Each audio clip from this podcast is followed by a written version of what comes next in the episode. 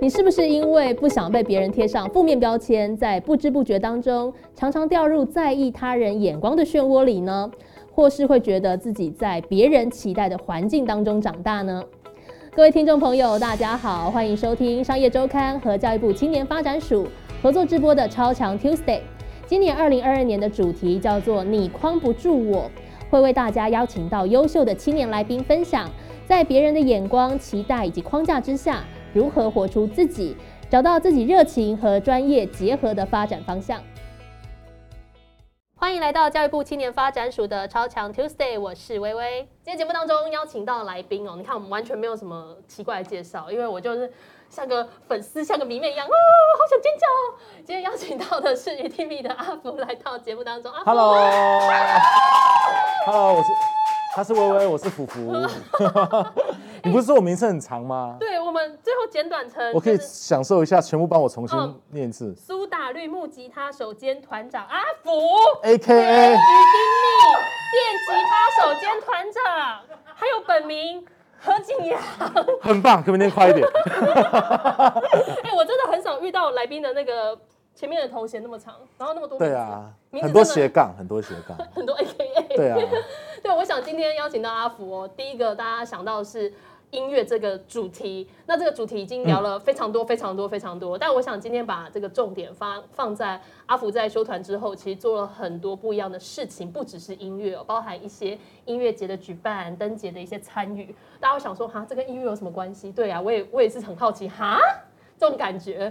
所以今天在节目当中会邀请到阿福继续跟我们分享，呃，他自己做的很多不同项目。对。然后我想大家也可以听到阿福很多不一样的故事。就在我年轻的时候，也没青年的时候做了多少事？哎，也也没多久，但是我现在步入中年三个月了。但我想这个中间的过程真的有很多有趣的话题啦。是。那回到我们聊阿福的故事哦，我想。呃，最早啦，以我个人而而言呢，最早对阿福的印象真的是是国中时期吧，听你们的歌。国中时期就听到了。对，那时候我说真的就是，那时候还有跑什么校园活动吧，现在什么校园活动是不是也很少见了？但还好，我最近听到都是我爸妈都在听你们歌，这更年轻。哎，但是因为你们的这个音乐的参与的过程其实蛮长的，二二二十也要二十年，对，蛮长。两千年成团啦，然后两千零四。这这几个六个团员确定哦，然后零五发第一张专辑，就真的是一个很长的时间，然后也有刚好在呃一六一七一七年左右休团嘛，然后在之后才做了更多不一样的事情。那回到刚刚讲到音音乐这块啊，因为休团前就是专完全就是佛音乐，然后创作乐团，然后很多很多的活动。休团之后啊，大家会想说，哎，那休团之后是要干什么？就会有这样子的彷徨。你自己觉得这两个？中间的那个差异，就是时间上的掌控怎么不一样？我觉得，与其说修团，应该是说我们一直发我这种记记得这种发行秋故事以后，嗯嗯我们就不停的在跑巡演，然后跑巡演，其实每个城市，我觉得走走到很多地方，我都觉得非常有趣，跟认识到不同的环境，跟看到世界是长怎么样。嗯，然后那时候回到二零一七年，当时我们自己也生了小孩。然后也想多陪陪小朋友，所以那时候想说，那可不可以休息一下？没想到休这么久 就做事情更多。对对对对对，被主有有点被那个被动性被被动性的被休很久。嗯，然后可是在这几年却第一个我陪伴了我自己的小孩，然后也开始有想说能不能让自己现当时有的资源跟想法，毕竟那时候休堂，我印象中才三十三岁、三四岁而已，正值壮年。应该要做一些事情，而不是 处于一个退休状态。对，所以我那时候就其实休团完隔几一一个月，我记得我就开始筹备一个儿童公益乐园。嗯，就希望把我附近很多有才华的年轻人聚集在一起，在这个乐园里面，可以让他们的演出带给下一代更小、更下一代小朋友来看。哦。哎，这样说起来，在休团前你就有想过想要做这些事情吗？还是说真的就是因为啊，确定要休团？那你说那个时间是很恐怖。嗯，我就是那时候办了儿童乐园，嗯，然后之后我有一次好像在今年遇到的一个国中生、国二、国二的学生说，我小时候去过你们儿童乐园，好可怕！你明明就也没多了，为什么一讲就很很惊人？所以刚刚讲到说这些其他做的事情，就是。真的是走一步就哎有新想法进来，还是说早就想做，然后慢慢去执行这样？我觉得一个核心点啊，就第一个是你看到自己附近周遭有这么多有才华的朋友，您第一个是我很重视他们，很重视我附近的朋友，也很重视我自己的家人，很重视我附近周遭的环境，不管是人事物。嗯，当我重视他们，就我们就想要一起创造些什么。反正因为这件事情，让我们不停的往前走，因为我不停的发现有更多好玩的事情可以往前走。哦，是，所以我想，这就是。所有这个经历跟过程都是慢慢累积的，就不管是你现在在做什么工作，或者你现在是个学生也是一样的。那刚刚讲到说，修团后到底阿福做了什么？像是策展人哦，还有这个华山战货场。一八年的时候做过台北灯节，对我心想说，哎，台北灯节跟阿福有什么关系？那时候啦，心里在想。然后所有灯都我们 都去想的。对，但就是会觉得，哎，这跟你以前的，人家会第一个直觉或反应会觉得说，啊，这跟你的好像专业不太一样啊。不会啊，就是策展，因为其实演唱会就是让一群人进到演唱会会场里面，你要把这个专辑概念，你在开玩笑嘛？呈现出来的话，你要做一些装置嘛，嗯，你要做一些灯光，你要做一些。这期我觉得它差不多了，就让大家可以身临其境。比如说那时候我们就把西门，台北不是原本有东门、西门、南门、小南门，台北有个小南门，我们把西门，因为西门是被拆掉的，嗯，我们就用 LED 铁架艺术把它重重现出来。所以其实听起来乍听之下可能不太一样，专业领域好像也不尽相同，但也许很多经验是可以慢慢累积的。那回到公共参与这一块哦，其实这件事情在。修团之前，可能真的就没有什么机会去做吧。就说以以当时的工作形态来讲，当时都是用那种艺人的角度哦，对啊，去帮比如说家福啊、儿癌基金会啊，或者呃，之前我们我的未来不是梦姐是一个公益单曲，都是用艺人角度去做。嗯，但现在就是主控权在自己身上，所以是觉得可以做更多了。现在反而是我记得我那时候在成立华山的时候，嗯，第一件事反而是找一群家福的小朋友，就说你们来我们这个地方，我们来这么多很棒的年轻人，我们来教你们才艺。哦。然后最后我们在前年的一月完成了他们第一次的一个盛大演唱会，全部都是家福的孩子，然后帮他们设计了一场堪比小巨蛋规模，但因为疫情，现在都是因为疫情，没办法太多人，改成线上演出，真的有太多变音了啦。对啊，哎，这样回过头来想，当初第一个开始自己发展出来这样子不一样的模式，不单纯是说乐团的模式。是因为什么样的契机让你正式觉得说我可以我有能力去串联这么多资源的？嗯，应该是我在服服役的时候，对啊，就是当时在服兵役的时候，正好是担任公益及反毒大使团，然后附近有很多很棒的正值当打之年的那些艺术家，嗯，跳舞的、魔术的、戏剧的、舞蹈的，全部都全部都聚集在一个场所，因为我们那一年要跑可能二十几间幼儿园或者是或者是启智学校，哦，对，然后还有去宣导反毒。然后我们就要设计节目，那以前我们通常都音乐就自己在玩嘛，嗯，可是因为在服兵役那一年里面，我们可以跟这么多不同领域的去切磋，嗯，那当然退伍之后也会想说把他们聚集在一起，就各种不同的方式呈现，因为看到他们的才华，还是觉得还是回归一句太重视朋友了，哦，哇，哎，可是这个串他们 退伍之后应该有各自要忙的事情吧，但是还是要串在一起，对啊，也是看到其实台湾的。对于表演艺术的市场，其实不是那么友善了。哦，对啊，所以像我那时候感受很深，就是我们退伍的时候，我其实很开心啊，也要回去了。后面有什么十场巡回在等，可是对于一个跳舞的或者一个玩杂技的，他其实就很彷徨。嗯，因为他回去，他也年纪也大了，不能这样翻了。那他该去做什么？还有很多想法，很多经验。那通常我觉得并没有对他们友善，这个就业市场。所以才会想创造一个领域，让他们可以发挥他们的所长。嗯，因为现在想到当时的那个跟民众的接触，我想接触到的群众跟以往的那个歌迷应该是不一样的。那个差别有没有给你什么样的冲击？接触到一定有啊，对啊，对，尤其是每次去反毒大使团的时候，其实比如说我们去那种老人院表演，嗯，通常我们的魔术师会比我们红。他想说你是谁？我想要看魔术。魔术师上那个丽晶的节目，张飞的节目。对啊，他他苏打绿谁不认识？应该应该是说，我们除了透过音乐之外，我发现有更多载体，嗯，更多载体，不管是表演艺术或怎么样，它可以让你的想法呈现出去。嗯，所以应该是让我认识到，其实我们不仅是把音乐弹好，不管是我们讲话，或者是我们的呃透过舞蹈或透过装置的呈现，都能把同一个想法让不同的人去接收。嗯，因为很多人接收不一定都只是耳朵啊，他有可能是靠眼睛。然后靠感受，对，这是我觉得在后来衍衍生让我在策展上面有大帮助，就在这里。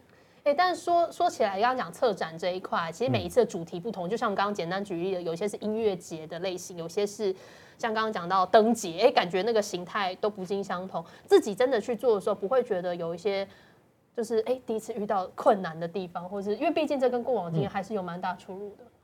我觉得有一个关键就是，我还是跟很多年轻人合作，然后他们那些想法都非常的棒。那我们的角色就是把，因为我我通常角色都是。音乐的东西都很像，就是把 grooving 整个状态、整个节奏控制好，然后真正有很专业的地方，还是让专业的去做。哦，那其实我觉得下下一个世代年轻人有很多人在做事情，自己喜欢的事情上面是很钻研跟很想要去探索，就他其实做的很好，嗯，但可能对其他事物并不是那么的。其实策展人就在做这种角色嘛，就每一个人他非常专注自己的事情，那你要怎么把所有人都凑凑在一起？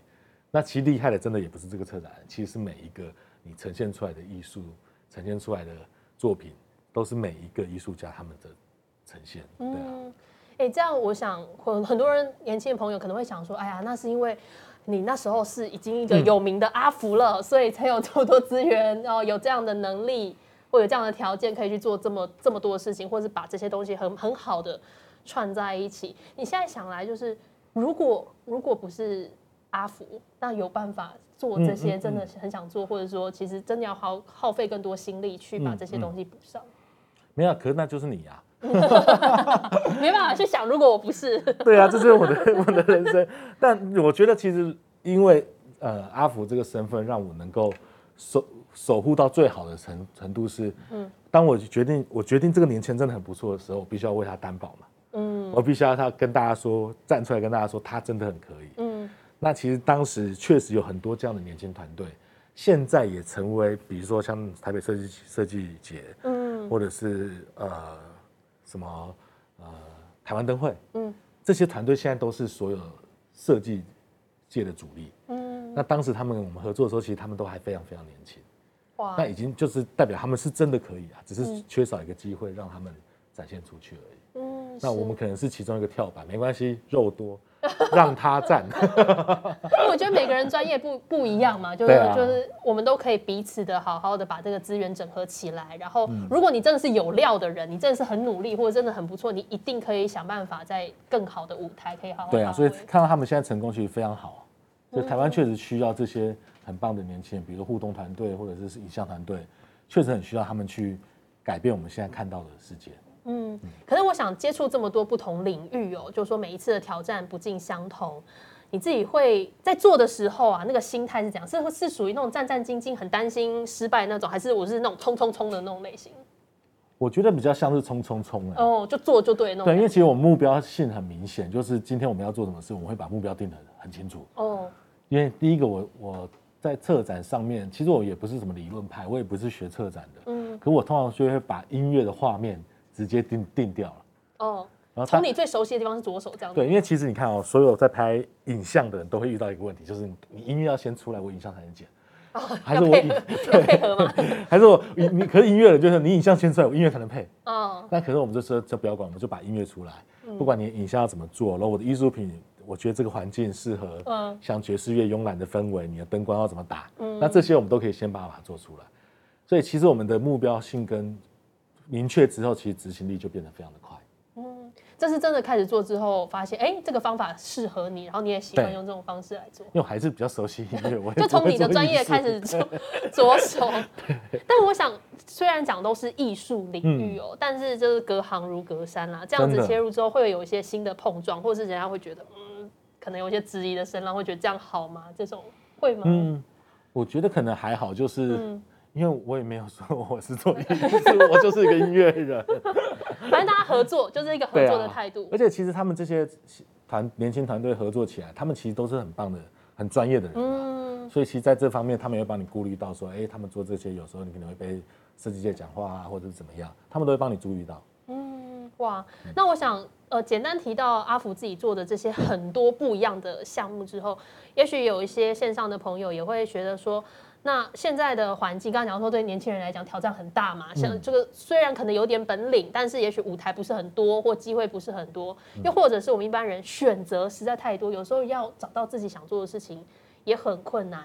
从阿福的角度来看，或者是自己过往的这些经验，嗯，如果我们对于有一些公共事务想要参与，但我们就想说，哎呀，我也才二十几岁，大学毕业，我也我也不是阿福，我也没有什么舞台，那那我应该怎么开始会比较好，或者是如何开始下手？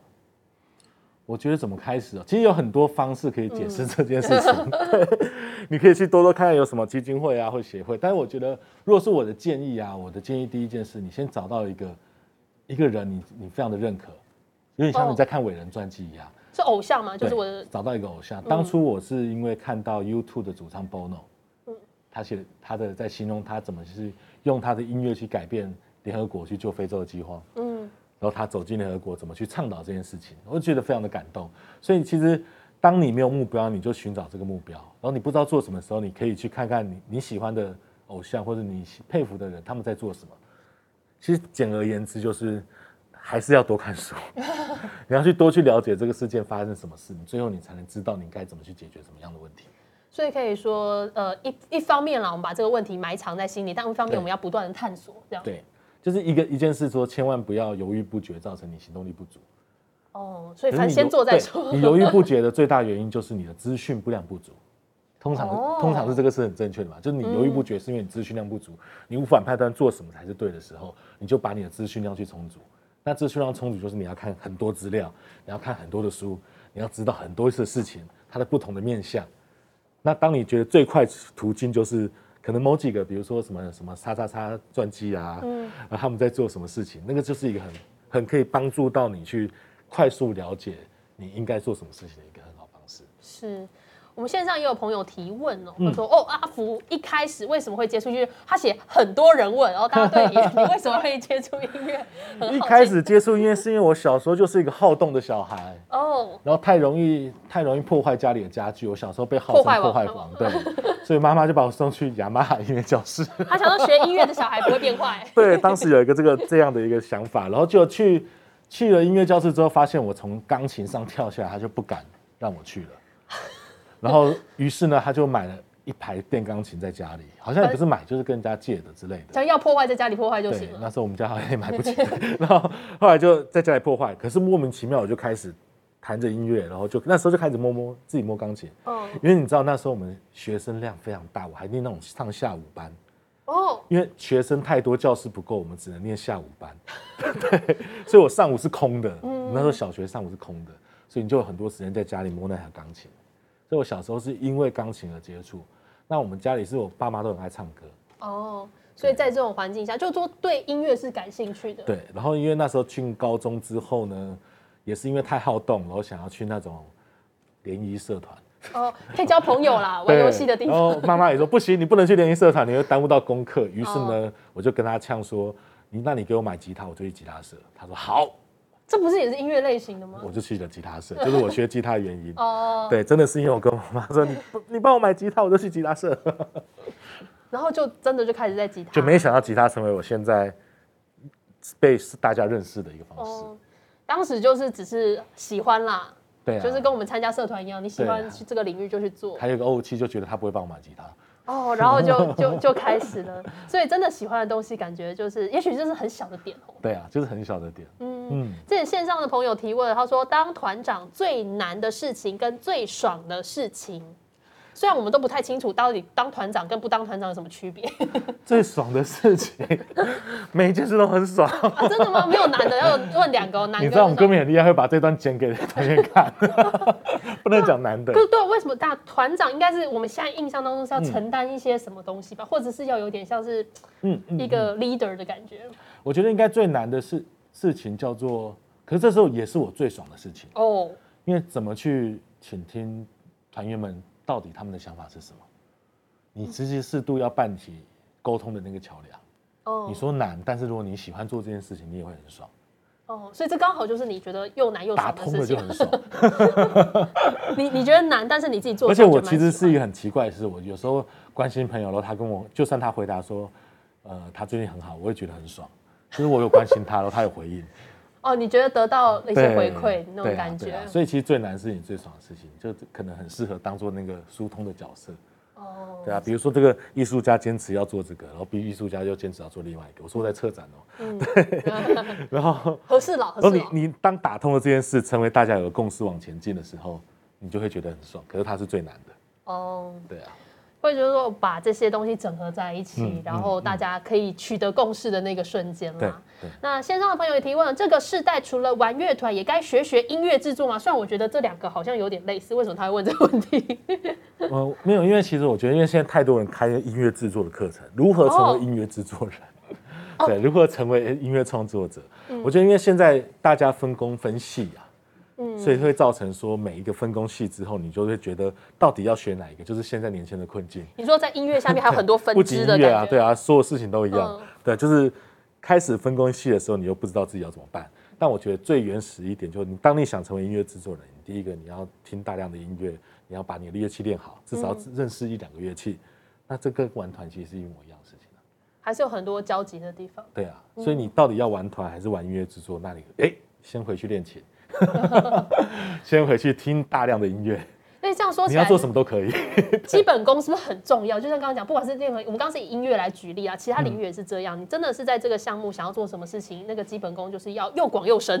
对啊，就是就像我最近也是常在跟，因为我们还是要做很多活动企划，嗯，常在跟这些年轻人说，其实光一个字哦，形容他，你形容非常的美丽好了。嗯，如果有念书跟有自己智慧多的，他可以用二十种方式形容美丽这两个字。嗯。可是如果你只是常看网络文章或者那些，嗯，词汇量很少，词汇量很少，就只有美丽、美丽、漂亮、漂亮，good job，还有漂漂。漂亮，你就没有其他字眼了。但每一个字眼或每一次的形容都会让你的画面不一样。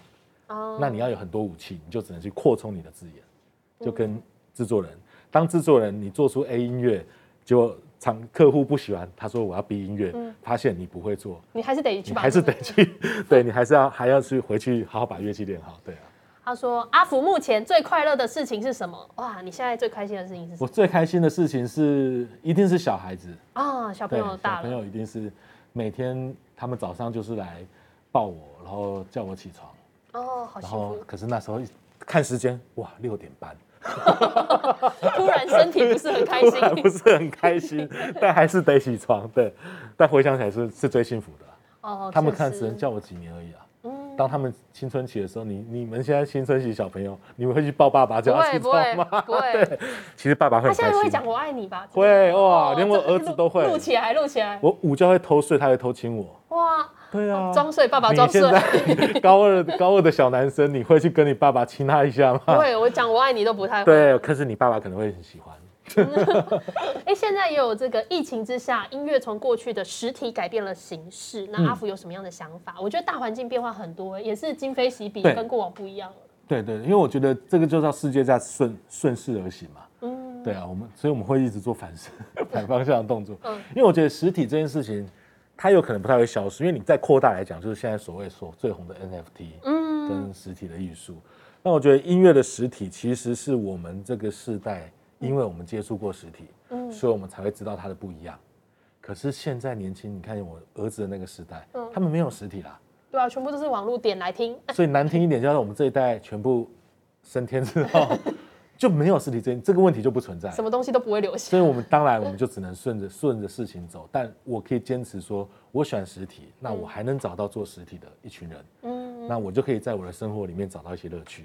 可是我不能不接受现在世界流行的叫数位，嗯，因为我还是要在这个世界过生活。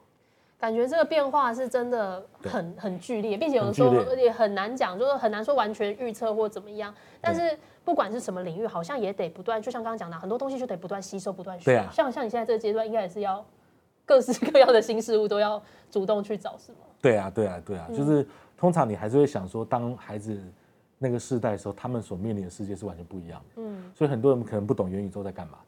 那因为我们都知道现在实体的宇宙长什么样，嗯，可在下一个世代，他可能早上起来一睁开眼，后面的晶片就告诉他啊，你到了某一个世界了，嗯，到了某个宇宙，那个那个那个景象是完全不一样。所以我觉得大部分最终点是我们千万大人们啦，不要用我们的经验去看现在孩子们他们的世界，他们的世界跟我们看的世界是完全不一样。那我们如果站在他们角度去想的时候，你其实你有有时候你会稍微懂起来，嗯，就是。不要管实体了，但如果他想做实体，叫做他对经典的致敬 你就要帮他做到，用你的所有经验让他做到最实体的样貌。嗯，但是他不能反对数位。嗯，对，因为那个就叫时代潮流。如果他想要进入市场的话，嗯，是。还有这个面对某哦某位名人说。音乐停留在十年前的光谱，您个人的看法？我把现在这个问题越来越专业了。这不是某位名人啊，他写某位名人，我不知道。我觉得我们都是这样认为。不是啊，因为是说之前我看过英国啊，对不起，英国一个乐评的一个报道，就是乐风在前几年、前数十年，就是摇滚乐出来，爵士乐，叭叭叭叭，其实已经疯狂的发展出各种乐风。嗯。但是近二十年，其实已经没有新乐风了。嗯。就是完全已经没有新乐风在发展。那如果说对。大家音乐光谱停在前十年做法，只是因为下个时代还没找到吧？哦，对啊。可是下个时代找到的方式，绝对是奠基在十年、二十年前的那些音乐，怎么去发展成新的音乐？就是时间还不够久，所以我们还没看到新的。或者是我们的科技还不够进步。我的意思，我的意思是说，我们所有的乐器大家都发明过了，所有的声音大家都听过了。嗯。那现在做所有的声音，大家只会认为你说是你电脑会发出声音。假设我们电脑可以发出不一样的声音，嗯，那说不定就会有一个新的东西产生。嗯，那这件事情，我我觉得它，我觉得如果不是贬义的话，其实它是事实。但我们也在等待下一个乐风在哪里，我们也在找寻啊。就是一直在做，但只是还没有出现的呢。比如说，对，比如说我们年轻时就是 NBA 啊，大家都看 NBA 嘛。就是 Jordan 从罚球线起跳灌篮，他灌篮的时候，他说世代的跨越开始，我们出现了飞人。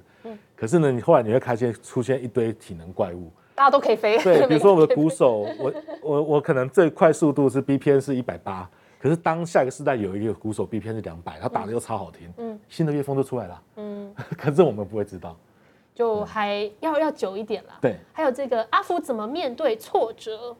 怎么面对挫折？嗯，就是。就是每天都要 享受挫折，但挫折这种东西，就是就像刚刚讲，每天都会有啊，可能时不时就。我把成功当做小确幸。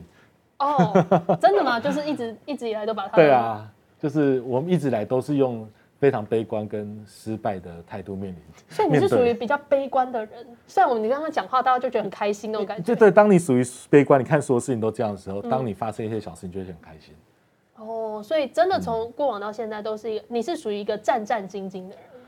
对，应该是说我非常的拥抱失败，嗯，因为我们也不是那种出出世就是什么天才啊，然后大家只有神啊，就从小其实是不被看好的，我永远都跟全班都是很后面的名次，所以呃，过往的经验让你觉得挫折这件事情是很常态啊。对啊，所以我觉得现在应该是要享受挫折是最对的，尤其像我现在带我自己的小朋友，就是。以前我们父母亲都会说你不能，你一定要成功，你不能失败。嗯，我觉得那无形中压力很大。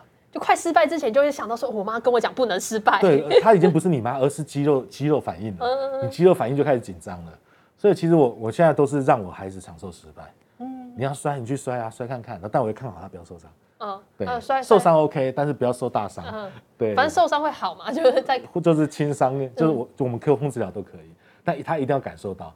然后你知道啊。小朋友就跟下一代年轻人一样，就你们这一代年轻人，就是你们如果不让你们放手去尝试，你们死命也要去做，就是让他去试吧。就就没有摔过，都会觉得我好想要知道会怎么样。对，小时候一定有这种过程嘛，哎，跳下去会怎么样？哦，摔断，哎，会摔断不知道啊，跳看看再说。你爸妈叫你不要去做的事，你都想去做。可是就会有父权的权威说不准做，然后你就会被吓到，就不敢做。可是你就这样，你没有面临失败。所以我觉得面对挫折这件事，第一个你不要把挫折当做是难过的事情，你只要面对它，拥抱它。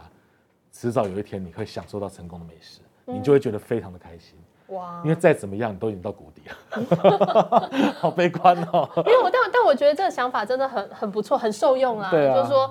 因为其实你是保持着刚刚讲说悲观的态度，或者是真的常常在面对挫折的态度，所以你反而真的等到一点点小小的成果的时候，你也会更珍惜。说啊，原来是有小，有些人会觉得再小成果就想，哎呀不够吧，这个还好吧。那反而又对啊，哦，那压力很大。对啊，那那真的是又很辛苦了。哎，那想问看阿福，就说，呃，其实有的时候我们对未来还是蛮未知的嘛。那面对不确定的时候，是什么原因驱动你继续往前走？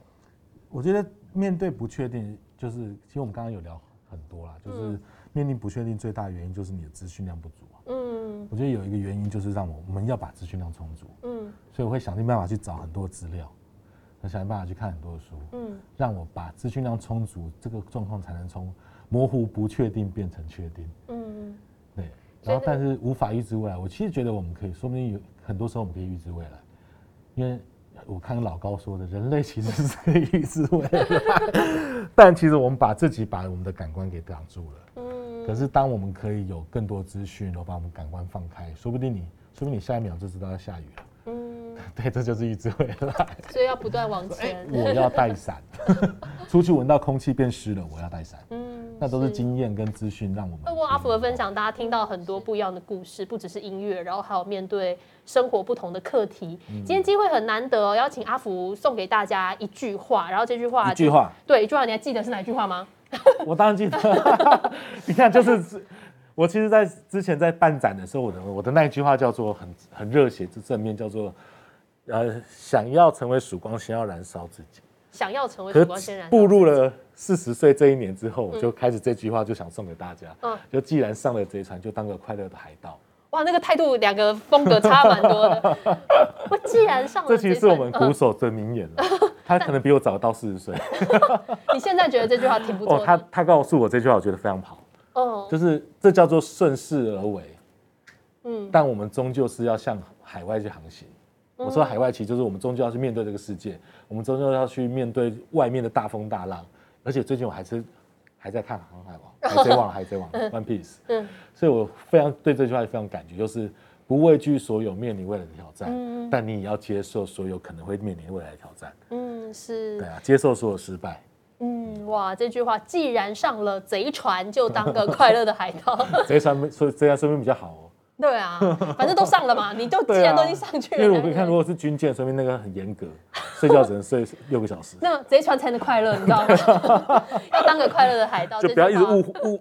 抱怨自己说怎么会上了贼船？哎呀，那你就不快乐。你就上了就上了，你就该终究要往前走。对，该怎么做就得怎么做。这句话跟大家分享。那今天很高兴邀请到阿福啊，聊了好多事情，我们真的什么都可以聊，真的有太多有趣的故事。那也别忘了在周二的时间哦，十二点半持续锁定超强 Tuesday。我是微微，我们下次再见喽，拜拜。拜拜。